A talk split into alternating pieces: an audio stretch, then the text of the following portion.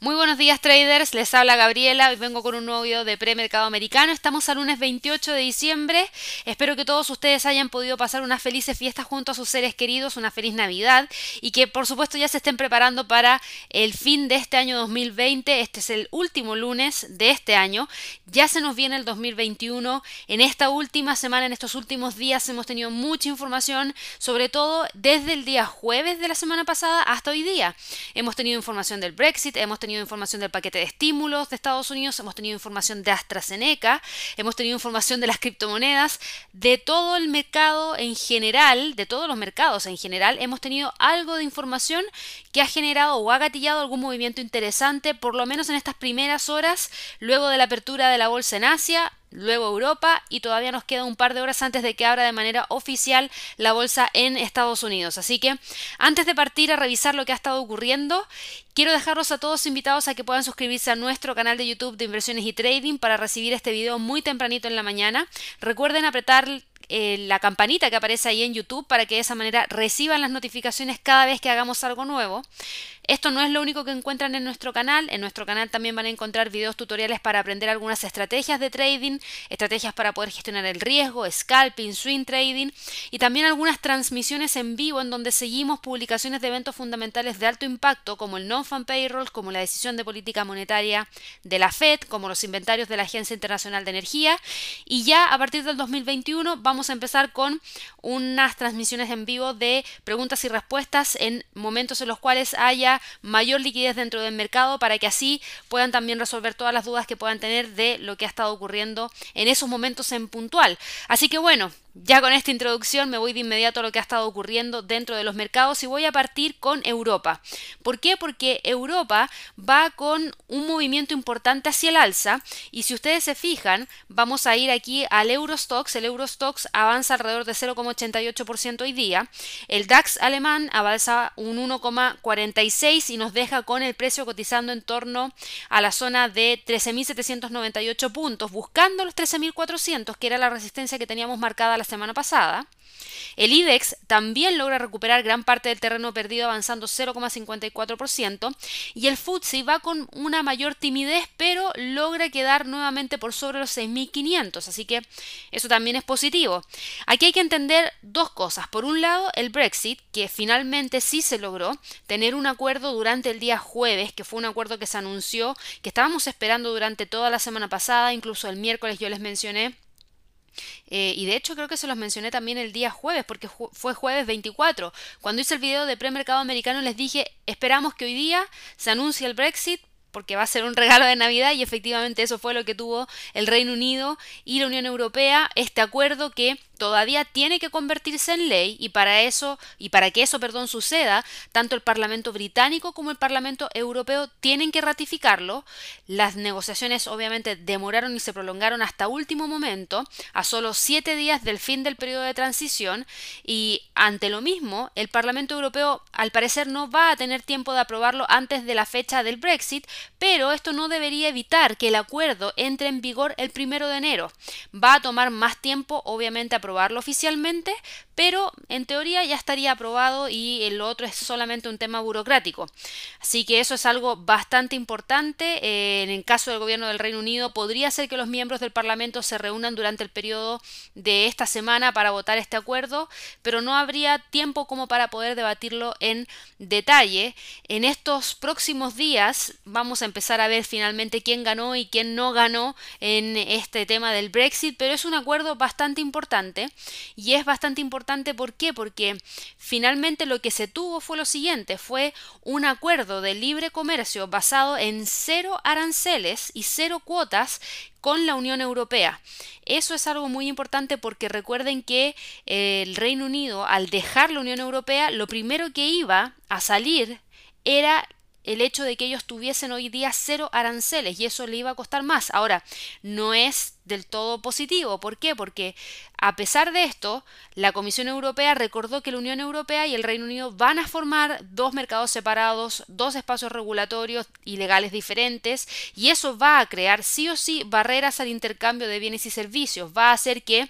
haya un aumento en las formalidades burocráticas que deberán pasar las mercancías, como por ejemplo llenar formularios, realizar chequeos, etc. Y eso podría costarle a los británicos una gran cantidad de libras esterlinas, pero bueno, esto es mejor que nada de todas maneras y esto le va a ayudar al Reino Unido a tratar de recuperar todos aquellos tratados que perdieron con el Brexit, porque como miembro de la Unión Europea, el Reino Unido tenía acceso a unos 40 acuerdos comerciales con más de 70 naciones en todo el mundo. Y eh, obviamente todos estos pactos en su conjunto durante el año 2018 sumaron en total alrededor de un 11% de todo el comercio del país. Actualmente,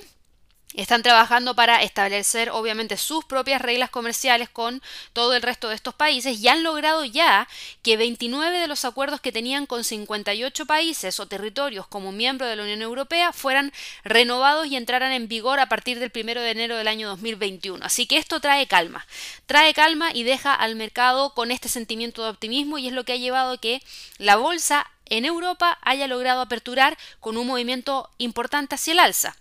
Pero esto no es lo único. Además de esto, tenemos información proveniente desde AstraZeneca. AstraZeneca, recuerden que estaba trabajando en una vacuna contra el COVID en conjunto con la Universidad de Oxford. Y AstraZeneca dice haber logrado una efectividad del 100% en su vacuna en los casos más graves. Este grupo farmacéutico dijo que esta es la fórmula, por decirlo así, la fórmula ganadora para su vacuna contra el COVID-19. ¿Por qué? Porque eh, en una entrevista el director general se mostró molesto con quienes estuvieron hablando en contra de AstraZeneca, pero finalmente lo que Dice es que ellos creen que han encontrado la fórmula ganadora y cómo lograr una eficacia que con dos dosis es alta como la de las demás y mencionó que su vacuna aseguraba una protección del 100% contra las formas más graves del COVID-19. Vamos a ver si es que efectivamente se da o no, porque en los resultados provisionales de ensayos clínicos que se realizaron a gran escala en el Reino Unido y en Brasil, este laboratorio británico anunció en el mes de noviembre que su vacuna tenía una eficacia media del 70% frente a más del 90% que tiene Pfizer, BioNTech y Moderna. Detrás de este resultado promedio se esconden grandes diferencias entre dos protocolos que son bastante diferentes, que es la eficacia del 90% para los voluntarios que recibieron primero la mitad de las dosis y luego una dosis completa un mes después, pero solo el 62% para otro grupo vacunado con dos dosis completas. Así que vamos a ver qué es lo que ocurre porque aquí hubo un poquito de nebulosa con los ensayos, está en proceso de aprobación por parte del regulador británico. Si logra aprobar la vacuna sería bueno para AstraZeneca, si se logra aprobar la vacuna ya habría en el Reino Unido posibilidades de tener tres laboratorios entregando vacunas para poder controlar esta nueva cepa eh, perdón, esta nueva variante del COVID-19 que hace que sea un poquito más contagiosa, alrededor de un 70%, que no es poco, pero que al parecer no es más grave que la que ya existe hoy en día. Así que tenemos eso. Por otro lado, también conocimos que en Estados Unidos se reportó un caso de una alergia extrema tras la inoculación de la vacuna de Moderna, lo que no es positivo porque no había existido un caso de alergia tan extrema como la que se encontró, así que obviamente eso preocupa un poco, pero de todas maneras ya partieron con procesos de vacunación, por ejemplo, en Europa el día de ayer tengo entendido que partió el proceso de vacunación, hoy día en realidad 28 de diciembre, así que vamos a ver cómo se da eso para tratar de controlar la propagación del virus. A todo esto a todo esto tenemos también que sumarle otras cosas porque yo aquí tengo el gráfico del DAX y lo hemos estado viendo durante todo este tiempo que he estado hablando, pero si ustedes se fijan, el Eurostox va también con un movimiento importante hacia los 3.600 puntos, el IBEX va recuperándose y tratando de quedar sobre la línea de tendencia alcista, por ende tendría que quedar por sobre los 8.200 para confirmar que puede continuar con el alza, y este sentimiento de optimismo también viene apoyado de otra, de otra cosa más, que, que quizás ustedes no estaban enterados, pero Donald Trump finalmente firmó la ley de estímulo contra la pandemia y evitó el cierre del gobierno. Recuerden que la semana pasada él había exigido que los cheques que iban en transferencias directas fueran de dos mil dólares y no de 600 dólares como estaba en este proyecto de ley bipartidista y finalmente lo que él hizo fue ya firmar eh, él firmó el acuerdo y dijo que, bueno, es un sólido mensaje que le envió al Congreso diciéndole que hay artículos que son ineficientes que deben ser eliminados en ese proyecto de ley y que le deberían entregar más dinero a la gente, pero él firmó para de esa manera destrabar en ese sentido porque falta menos de un mes para que él deje el cargo. Eh, recuerden que él deja el cargo el 20 de enero del 2021, después de perder las elecciones del mes de noviembre ante el presidente electo Joe Biden. Así que vamos a ver ahí qué es lo que ocurre, pero el hecho de que firmara este paquete de estímulos es algo importante. ¿Por qué? Porque estamos hablando de un paquete de 2,3 billones de dólares para poder eh, tratar de apuntalar la economía es un paquete combinado de alivio y financiación gubernamental. Así que obviamente esto genera mayor optimismo y todo ese sentimiento que vimos en la bolsa en Europa se traspasa hacia el premercado en Estados Unidos y vemos al Standard Poor's con movimientos alcistas de 0,70%, al Dow Jones que avanza un 0,54% y al Nasdaq que avanza un 0,68%. La semana pasada habíamos dejado todos estos índices en niveles interesantes. En el caso del Nasdaq, por sobre todo, estaba testeando la línea de tendencia alcista que finalmente logró logró, si ustedes se fijan, logró mantener eh, y de hecho, vamos a ir acá, fíjense que esta es la línea de tendencia hacia el alza. Durante la semana pasada, justo cuando dejamos al precio de este instrumento, eh, estaba cotizando en torno a los 12.670 y logró despegar desde ahí y ahora cotiza en torno a los 12.804 a la espera de la apertura y el próximo nivel de resistencia está en 12.849, 12.876 para el Nasdaq. En el caso del Standard Poor's, de continuar con el movimiento alcista, la próxima resistencia está en 3.758 y en el caso del Dow Jones, la próxima resistencia está en 30.622. Para el resto de la sesión de trading del día de hoy, ojo que no hay un un calendario de alto impacto, para nada, es un calendario de muy bajo impacto, por ende debería comportarse de manera técnica durante el resto de la sesión de trading del día de hoy, así que debería continuar con el movimiento que está trayendo, a no ser que conozcamos alguna noticia que esté muy alejada del calendario económico, muy alejada de los temas relacionados al Brexit, el paquete de estímulos, las vacunas contra el COVID,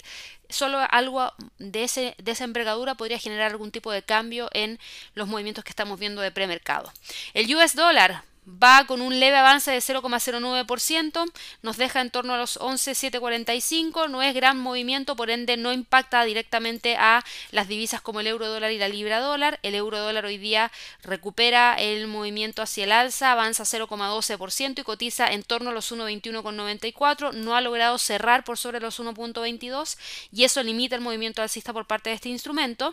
Y para la libra esterlina, me habían preguntado hace un par de días atrás, respecto a por qué la libra esterlina no se movió con fuerza hacia el alza a pesar del Brexit. Y aquí les quiero mencionar que los movimientos del Brexit fueron el 23 de diciembre y el 24 de diciembre. Esos fueron los movimientos que se dieron para este instrumento en base a que se iba a lograr un acuerdo. Fue un adelantamiento que tuvieron los inversionistas, una mayor especulación de que eso iba a ocurrir y se descontó la noticia antes de tiempo. Y hoy día cae levemente con ese avance de 0,09% del US dólar, corrige hacia la baja y también porque ya empieza a ver la posibilidad de que este acuerdo quizás no es tan positivo para el Reino Unido como eh, se hubiese esperado, pero hay todavía que dilucidar si es que efectivamente eso es así o no cuando ya avancemos con este acuerdo y veamos qué tanto impacta directamente al Producto Interno Bruto del Reino Unido. Hoy día en términos de niveles los 1.34,77 es un nivel de soporte que está manteniendo y los 1.35,50 también. El dólar yen, el dólar yen opera dentro de este triángulo simétrico que tenemos acá buscando quebrarlo pero le cuesta definir ese quiebre. En este momento está por sobre el pivote semanal en 103,59 y cotiza en torno a los 103,65 tras un avance de 0,0, perdón, tras un retroceso de 0,01%. Sí quiero mencionarles las criptomonedas porque el Bitcoin alcanzó el día 27 de diciembre un máximo histórico al llegar a los 28.244 dólares por Bitcoin, la cifra más alta que ha tenido esta criptomoneda ha detenido ese movimiento hacia el alza, corrigió inmediatamente ayer, pero se mantuvo por sobre los 26.187 y por sobre el pivote semanal que está acá en los 25.413, así que tendencia alcista sigue teniendo el Bitcoin, salió de esta zona de congestión luego de que conociéramos la noticia del Brexit, luego de conocer también información de AstraZeneca, luego también de conocer el paquete de estímulos que fue la ley de paquete de estímulos que fue firmada por Donald Trump el día de hoy. De continuar con el movimiento alcista, la próxima resistencia está en los 28.000. Por último, para el petróleo, fíjense, el petróleo, el US Oil va cotizando un 48,66, avanza alrededor de 0,77%. El paquete de estímulos en Estados Unidos le trae mayor optimismo a este instrumento y eso es lo que lo empuja hacia el alza, pero se mantiene dentro de la zona de congestión que habíamos marcado entre los 49,40 eh, y los 46, que son niveles que incluso podríamos dejarlo entre 46 y 50, niveles que podrían ser los de precio de cierre para este año 2020, entre los 46 y los 50. De todas maneras, estamos al lunes, nos quedan un par de días más para el cierre del año, pero podría tratar de quedarse dentro de esos niveles. Vamos a ver si es que ocurre o no. Y por último, para el oro, el oro retrocede levemente, nuevamente testea la línea de tendencia hacia el alza, hoy día corrige y cotiza por debajo del pivote semanal que está en 1880, el soporte está en 1865 y la resistencia más importante está en los 1900 dólares la onza. La tendencia alcista se mantiene y la vamos a monitorear para el día de hoy a ver si es que logra cerrar o no sobre ella. Así que bueno, espero que todos tengan una excelente sesión de trading el día de hoy. Ya nos vamos a estar viendo mañana nuevamente con un nuevo video de premercado americano. Recuerden que si tienen cualquier duda pueden escribirme a clientes y y también a través de mi usuario en Twitter que es arroba garayafx. Que estén muy bien y nos vemos mañana. Hasta luego.